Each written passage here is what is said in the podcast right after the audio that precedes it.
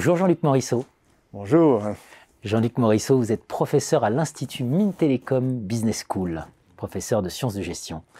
Euh, vous venez de publier L'art du sens dans les organisations, ouvrage que vous avez co-dirigé avec Hugo Létiche et Marie-Astrid Letel.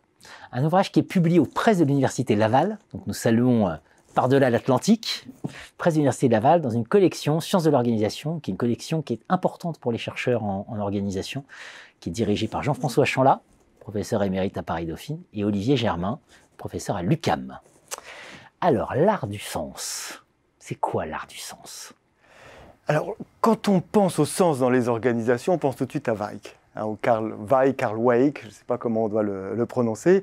Bon, Weik est très important. Hein, euh, on lui accorde d'ailleurs une bonne place, mais sa vision du sens ne saurait épuiser pour nous la question du sens dans les organisations. Pour lui, il faut d'abord s'entendre sur le sens pour que l'organisation fonctionne. Et si jamais le, ce sens fait plus sens, eh bien, l'organisation s'effondre. Collapse. Exactement. Et, mais le, son sens, quelque part, il n'a pas d'importance, le contenu du sens. C'est un sens qui n'a pas de profondeur. Il n'a pas de profondeur psychanalytique, pas de profondeur existentielle, pas de profondeur symbolique, éthique, politique, etc. Et donc nous, ce livre, c'est un peu une sorte de manifeste, en fait. On appelle à multiplier les approches, une pluralité d'approches de la question du sens. Et on a pris le parti pris justement de penser le sens au sens du sensé pro, en grande proximité avec le sensible, avec le, le, sensuel, le sensoriel, le sentimental, toutes les questions du sens. Et c'est pour ça qu'on le rapproche de l'esthétique, hein, de, de l'art. Hein. Donc l'idée de l'art du sens, qu'est-ce que c'est? Un art du sens, c'est une manière de, de toucher le monde. Ah, c'est une manière de, l'approcher, de, le penser. C'est une manière d'entrer en contact avec lui, de, vivre à l'intérieur de, ce sens, de raisonner avec lui. C'est aussi une manière de rechercher, une manière de l'écrire. Hein. On ne va pas rechercher de la même manière si on est dans un art du sens ou dans un autre. Hmm. Avec, une grande originalité dans cet ouvrage, hein, c'est quatre grandes figures quatre grands auteurs qui vont vous permettre, euh, alors d'abord qui vous proposent des textes, enfin voilà, vous avez des textes inédits parfois. Euh, alors ces quatre auteurs, Howard Becker, Karl Weg, vous venez de le citer, voilà, je vous laisse citer les deux autres. Ah, euh, et Bernard Stiegler, Bernard Stiegler. Alors d'abord Howard Baker, on a voulu commencer avec lui, parce que pour lui le, le, sens, il est spécifique à un monde, par exemple le monde des, des, joueurs de jazz, et il faut apprendre le sens de ce monde, il faut l'incarner si on veut y réussir, si on veut également s'y sentir bien. Et de, deuxième importance pour Baker, c'est que c'est l'art justement qui va nous permettre de nous rendre sensibles au sens d'un monde. Donc alors d'abord on a sélectionné, après la présentation de, l'auteur, on a sélectionné des, extraits de trois entretiens que Marie-Astrid Letel avait menés avec Howard Baker. Et après, on a montré comment, à partir de la littérature, à partir du, théâtre, deux exemples où on montre que le sens nous rend sensibles à certains aspects du, sens de, de, de, monde. Deuxième partie, donc Carl Wake, il a sa partie, il reste très important pour nous. Et pour lui, le sens, c'est ce qu'il faut créer pour que l'organisation fonctionne. Et si jamais, à nouveau, le, le, ce sens menace toujours de s'effondrer. Alors là, très fragile chez Karl Weick. Oui, tout à fait.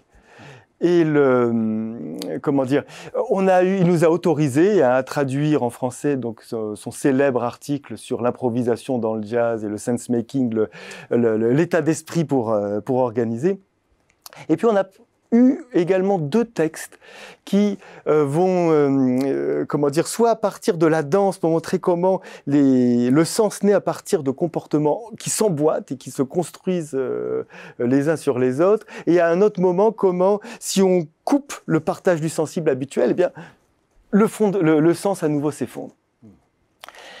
Ensuite, on est allé avec, on tenait à avoir Bernard Stiegler, alors dont on regrette la disparition euh, récente, et qui nous a confié d'ailleurs un, très beau texte sur l'esthétique de Kant. Et pour Stigler, le sens, lui, ce coup-ci, il naît du contexte hein, du contexte technologique, du contexte politique, du contexte économique, euh, du contexte historique. Et euh, le, sens, il, va toujours nous montrer cette dialectique qu'il y a entre le sens à la fois individuel, organisationnel et ce sens à l'intérieur du contexte. Et il faut interpréter, il faut arriver à comprendre ce sens pour arriver à justement pouvoir agir, pour avoir une action sur, euh, sur ce monde-là. Et donc à nouveau, on a le droit à deux textes d'universitaires qui vont nous, nous, montrer comment le, euh, le, le sens au niveau individuel et au niveau du groupe résonne toujours avec des... Enfin, pour donner du sens à cette expérience individuelle et, organisationnelle, on a besoin de, s'insérer, de comprendre un sens beaucoup plus global.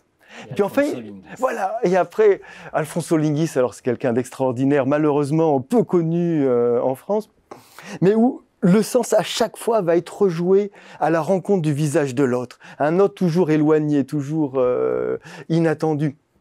Et en fait, cette rencontre va déconstruire le sens qu'on croyait connaître.